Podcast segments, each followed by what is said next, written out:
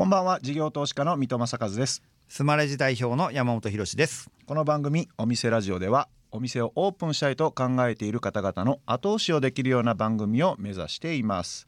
山本さん今日のゲストはどんな方でしょうか、今日はですね、えー株式会社トレタっていう飲食店向けの IT サービスを提供されている会社の代表さんをお迎えします。どんなサービスなんですか？紙の台帳をねあのなくしてデジタルの予約台帳にすることでいろんなマーケティングデータが取れますよっていうのをやってらっしゃる会社です。まあスマレジも飲食店さんやっぱりお客さんなんで、飲食店さんの中で割と有名な方ってこういろいろ名前が出てくるじゃないですか、うん。そのお一人かなと思うんですけどすごく有名な方ですね、飲食界隈で。へえ、ちょっと楽しみですねじゃはい。めちゃくちゃ楽しみです。あはい、えーこの後株式会社トレタの中村仁さん登場ですさあお店ラジオオープンですゲストは株式会社トレタの代表取締役中村仁さんです中村さんよろしくお願いします、はい、中村です。よろしくお願いしまよろしす。くお願いします。トレタって、はい意味はどういう？予約取れたです。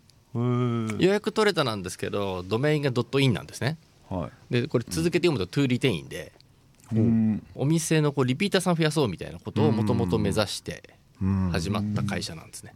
なるほど。もともと我々は2013年に創業してずっとあの予約の管理のクラウドをやって、まあ一緒に顧客管理もするんですけど飲食店大体皆さん行くとよく目にすると思いますけど大体予約管理って紙の台帳でやってるんですよね、うん。ずーっと歴史的に。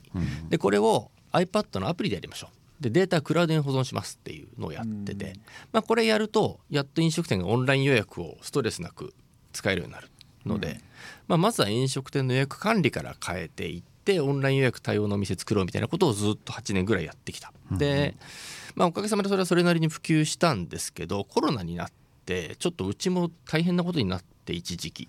どうしようって言って生き残ることも含めあとまあこれから飲食店多分コロナきっかけにすごい変わるよねっていうこともあったのでそこからサービスと一気に広げて、今までは予約だけだったんですけど店内のまあメニューとかオーダーとか会計っていうところまでまあ領域広げたり、あと予約電話あるじゃないですか、はい。あれ人間が受けてるのをもう人間が受けるのやめましょう。うん。で AI がやります。えっていうサービス出したりっていうことを最近してます。うん。えまあどのくらい導入されてるんですか？今予約台帳だと1万弱ぐらいですかね店舗数。全飲食店ってどのくらいあるんですか？世の中に飲食店だと日本多分数え方基準によって違うんですけどまあ大体30万から50万って言われてて。でその中で大体予約台帳を使うようにいわゆる予約受け付ける業態、はい。だってカフェとかラーメンとかは受けないじゃないですか予約予約しないですね。あー。なるほど。大体客単価3000円ぐらい超えてくると、まあ、居酒屋とかでもみんなこう予約受けるようになるんで、うん。その予約受ける業態が日本で大体10万店ぐらいあるって言われてますね。で大体10万店のうち今3割から4割ぐらいが紙じゃなくてそういうツール使い始めてるっていう調査があるので大体3分の1ぐらいシェアもらってるって感じですかね。うん最近でも確かにオンラインで予約できる店増えましたよね。増えましたね。でもまあ8年前ってそんなの全然なかったですもんね。だないぶ進んだ感じはありますよね。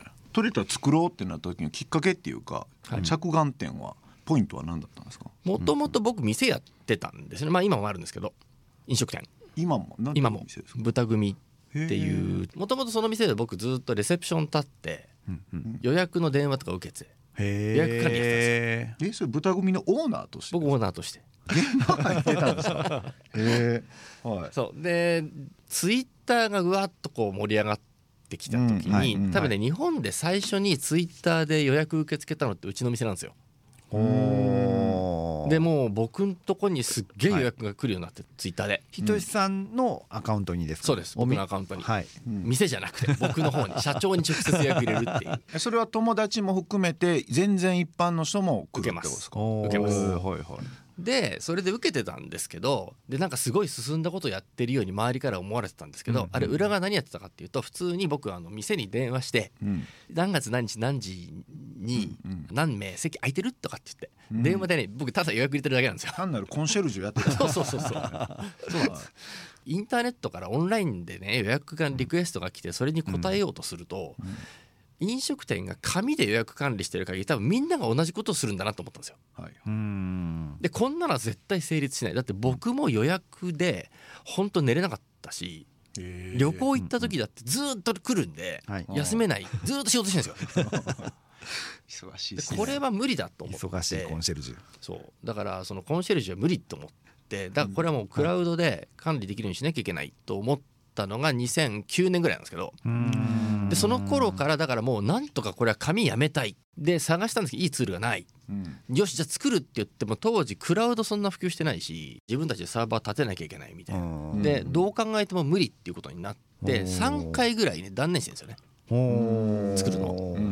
で2012年ぐらいになってようやくクラウドも当たり前に使えるようになってで iPad も出てきてうんでユーザーさんもなんかスマホ使うようになってリテラシー上がってきてうんあ今ならいけんじゃんって言って作り始めたのが2012年とか13年の頃ですね。あああいうのって見た目はシンプルに見えるんですけどやっぱバックは複雑なシステムで開発も時間かかるんです意外とかかるんですよね。であとやっぱり結構クリティカルな情報を扱うので。あ顧客情報の流出とかしたらもう終わりますもんね、はい。はい。あーあと絶対にダウンさせられないっていう意味ではそんなカジュアルにも作れないんで。ーうん。あー確かにな、は売上の機械損失。そうそうそう。そうです。出ちゃうってことですか、はい。はい。はあなるほどな、うん他社との違いってのはどういったところになるんですか？多分予約台帳のアプリをネイティブで作ったのってうちが最初だと思うんですね。うん。世界的にも。うんそこなんでやったかって使い勝手でやっぱり飲食店の現場で使ってもらうためには相当使いやすくしなきゃいけないっていううん。その UIUX 相当作り込んでるって多分一つ目の特徴。でまあなので基本的にトレーニングなしでも誰でも使えますっていうふうになってる。でまあそれとセットになってるような話なんですけど安心して使えるようにしなきゃいけないので例えばどういうふうになってるかっていうと、えっとね、うちの役台帳はデータを削除するっていう機能がそもそもないんですよ。大体使えない人が触って怖がるのって消しちゃったらどうしようとか。うん。じゃないですか。大切な情報を。ある心理的な部分でですよね。そう。だから消しません。うん。大丈夫と。そう、えっと非表示にするだけです。うん。データは残ってます。ん。みたいなこととか。はああと絶対に間違えちゃいけない操作ってあるじゃないですか。ありますね、でそういうのを絶対に間違い起きないように便利にしないで逆にちょっと面倒だけどそれも絶対間違えないって仕組みしてたりとかっていうところかなり気遣ってるあとあの電話で予約受けてる時に喋ってるじゃないですか、はい。そしたら勝手にタブレットのアプリがね録音してるんですよ、うんうん。そうすると紙だとお客さんとのやり取り残んないんだけど、うん。はい。タブレットだと喋ってること残るじゃないですか、はい。録音データで必ず、うん。別に録音と押さなくても勝手に録音するんで、そうするとあこれは紙で受けるよりもはい。後で聞き返せる分、はい。すげえ安心だぞ。間違わとないし。かっていうところを結構きめ細かく作り込んで紙で使うよりも簡単だしむしろ安心でしょってうんうんっていうのをかなり丁寧に作り込んだって感じですかね。はあ。スマレジのお客さんの問い合わせでもあの削除できるんですよ、データ、スマレジって。うん。で確認ボタンがあるんですよでその後また「ポップアップって言ってもう一回確認はいはいはい。するんです。よでも消すよね。それでも問いあ 問い合わせ来るんですよ。間違えて消しちゃったんですけど ええと思って。あるよね。2回確認して消したんですよね。みたいな。そうそうそうそう。確かにあり得るかもなこの間使ってたアプリで逆に消せないアプリがあったんですよ。コンテンツ入れていくやつですけど。なんでこれ全然消えへんのかな。腹立つなって思ってたんですけど、はい。だけどそれは使い勝手の良さにつながるんですね。広く。使える。へえなるほどな。はい、えーいろいろとお話をお伺いしました。ありがとうございます。この番組はですねゲストの方に、えっと、思い出深い一曲とい。うのを選んでいただいてまして、中村さんの一曲といえば何でしょうか、まずは夜遊びのブルー群青。うん。ちょうど英語版が出たばっかりなので、英語版のブルーの方で今日はリクエストさせていただきますが。これ何か理由はあるんですか？これねちょうど1年ぐらい前に多分リリースされた曲なんですけどコロナでうちの会社ほんと大変で人はバンバン辞めるし売り上げ下がるしもう全然出口見えないしで結構当時辛かったんですよね。まあそこで頑張って新規事業を立ち上げようとしたんだけどそれもまだ結果出てないしっていう。うん結構もがいてた時期だったんですけどねうん。その時にこの歌詞すごい刺さったんですよね。うん。なんか飲食店って言っても結構いろいろ業態ってすごいいっぱい細分化されてるじゃないですか、はい。その中で予約を使うサービスとか業態って結構やっぱもろに打撃受けたと思う。カジュアルなねファストフードとかだと結構良かったんですけど、うん。もう不要不急でなんか酒飲むなって言われたらもううね、ん。予約はみんなダメですよね、うん予約業態、確かに。それなりの単価以上のところでしか予約しないし、そういう系は全部オそうなんです。ープンできないし、うん。新規の獲得しても営業なんかそんな取れるわけもないし、うん。本当社内の雰囲気もどんどん希望をなくしていく感じで。それでもどういうメッセージを社員さんとかには発信してたんですか？これはでもだから短期的には辛いんだけど長期的にはすげえ追い風になってるはずだよね。っていう話で。要は当時やっぱ飲食店の話の人と話をしてももうこれは固定費削らなきゃ生き残れない、だから人間じゃなくて機械ができるよ、で運営できるお店にしなきゃいけない。どんどん機械化しなきゃいけないっていうのをみんな言い始めてて、だからそういう意味では飲食業界の IT 化、まあ、DX なんてさっき言いますけど、はい。IT 化の多分時計の針は多分ね5年から10年は早めたと思うんですよ。うんなので今までだとお客さんとこ持ってっても「いや中村さんそれまだ早いよいいよ。うちはそんなのまだ使わないでアナログでやるよその方がいいじゃんお店」って言われてた人がみんな「いややるやる」って話になったのでこれは短期的には辛いけど多分すごい僕らにとってはこれから追い風になるからそこに向けてちゃんと準備進めようと。うん。っていうことを言い続けてましたね。でもそうなったらなんか機械機械していわゆる人のコミュニケーションみたいな店の雰囲気を作るみたいなおもてなしみたいなのがなくなるっていう人もいるじゃなそいですか。ぱいいるんですよ。なくなるんじゃないかか。いっぱいいます、うん。それってどうなんですかね？僕ねそこでコロナの時ずっと言い続けてたのはおもてなしの呪いってやつで。呪い。うんまさにおっしゃる通りで日本の飲食店の良さはおもてなしだよねと。でおもてなしって face to face の店員さんとのやり取りだよね、だから飲食店の現場はアナログなままの残さなきゃいけないんだっていう三段論法みたいなのがあったんですけど、いや本当に顧客体験っていう観点って言った時に本当にそれが理想ですかと。でそこでよく例に出すのは回転寿司なんですけどうん。回転寿司人全然いないですよね。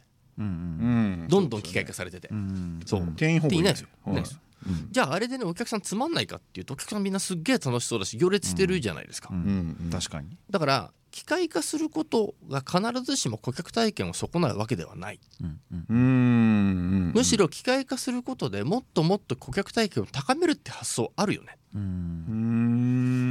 だから機械化するのかおもてなしを大事にするのかっていう二律背反なんではなくて、お客さんにもっと楽しんでもらってもっと顧客体験を高めてうん。楽しい飲食店を作るためにテクノロジーどう使うかっていう発想に切り替えましょうっていううん。ことを言ってるんですけどこれが最近ですごい皆さんにね共感をしてもらえるんでやっぱちょっとみんなマインド変わったかなって感じですね。うん。確かになんか人が全部するってことじゃなくて、まあ、集中していいところにリソース張るっていうためにもうん。別にやらないしくていい仕事も含めてうん。もう DX していった方がいいですもんね。そうなんです。よどっちの方が精度も上がるし。そうなんですよあの飲食店ってマニュアル多いじゃないですか、はい。マニュアル化することがこう今まで飲食店で結構どんどんどんどんこう進化してきたじゃないですか、うんうん。でも一方でマニュアルって業界ですごい拒絶反応が強いんですよね、うんうんうん。だからなぜかというとですねマニュアルって基本的に人間を機械として動かそうとしてるんですよ。なるほど。単純化された機械化されたような仕事がいっぱいあって、うんうんでもこれ機械ができないから人間にやらせる、そのためにマニュアルを作ってうん人間を機械のように動かそうとしてるんですね。うんうんうんだからそれを本能的に感じ取った人が嫌だマニュアルはって言うんですけど、だかうん。らこれからは多分ねそのマニュアルに定められているような業務っていうのは全部本当に機械になってくると思うんですよね。うんうん わかりますわ。なるほどな。お互いにとっていいってことですね。そうですね。はい。みんなハッピーになる。確かに。僕ね去年ついにお店やったんですよああはい。3ヶ月限定なんですけど、はいはいやったりですね。やったりをやらせてもらいまして、ん。超大変やったんですけど、んやるべきことがいっぱいあって。えめちゃくちゃ大変で。でもその中の一つで屋台はまあ立ち飲みに近いのでそんなに予約するとかっていう場所ではなかったんですけど、それでもやっぱり毎回来てくれる人の顔を覚えるスタッフとうん僕とかなかなか覚えられないんですよね。うんでああまた来てくれたんですねっていうスタッフの方がめちゃくちゃそこ盛り上がるんですよ、なね。りますよね。それなんかコツってないですかね？僕も覚え 僕もね覚えられないですよ。覚えられないですよね。覚えられないですよ。僕それなんとかしたいと思って予約台帳を作ったんですよ。めちゃくちゃ心痛いんですよ。その 僕あのスカウター作りたいんですよ。あいいですね。ここにね、あの、はいこうこう矢印がこう出てね、はいお客さんの顔の上に、はいで山本って名前が上に出てるんですよ。なんかいいねとかピッピッピッ いやあると思うハイボール3杯飲んだとかそうそうそうそうそう。でそれは多分 酔っ払ったら癖悪いとか。そのシステム作れば政治家にも売れると思いますよ。えーああ確かに。政治家もだってもうものすごい人数の有権者の名前覚えないとダメなんで？写真撮って名前書いて覚えてますからね。そうだ。確かに。あれデータ化していったら、はい確かに。めちゃくちゃそれ価値あると思いますけどね。だから人間では限界があってそれを補助するなんか仕組みを作った方がはるかに、ねはるかにいいと。あのそういう意味だともうすでに DX でメニューとかがデジタル化するとですね、はい。あのうん。暗記が必要なくなってくるんですねもうね。目に覚えなくてよくなるんですよ。だすでに現場は少しずつそういう暗記から解放されつつあるのは事実ですね。現状すでに。今までだとホールスタッフってうん。ホールに出て仕事しようとするとお前まずメニュー覚えろって言われてうん。宅番号覚えろって言われてうん宅番号もメニューも覚えてないやつが出たって仕事になんねえと。うん。だってオーダー言われても何の料理か分かんないうん。し確かに。料理持ってけってどのテーブルか分かんないからうん。仕事になんないよね。はいなので覚えなきゃいけなかった。うんあとそれこそ予約台帳もそうだしポスもそうだけどやっぱり使い方を覚えなきゃいけない。でこれも覚えるですね。うん。だから暗記とね熟練っていうのが絶対必要だったんですよ。うんうんうんなるほど。そう。でも例えばモバイルオーダーが入ってくるとうん自分でオーダー取る必要ないじゃないですか。うんうんお客さんが勝手にスマホでオーダー入れてくれるからメニュー覚えなくていい。うん。確かに。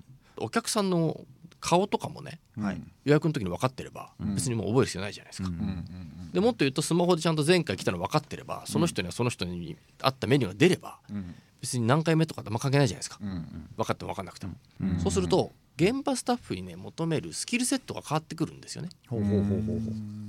暗記できないけどやたらコミュニケーションの高い能力って現場に結構いるんですけど戦力になんなかった。なるほど。でも彼らがはい。力を発揮できるようになる。極論言うと別に5年働いているベテランのスタッフじゃなくて今日ポットレで入ってきたアルバイトでもコミュニケーション能力高かったらむしろお客さん楽しませられるかもしれない。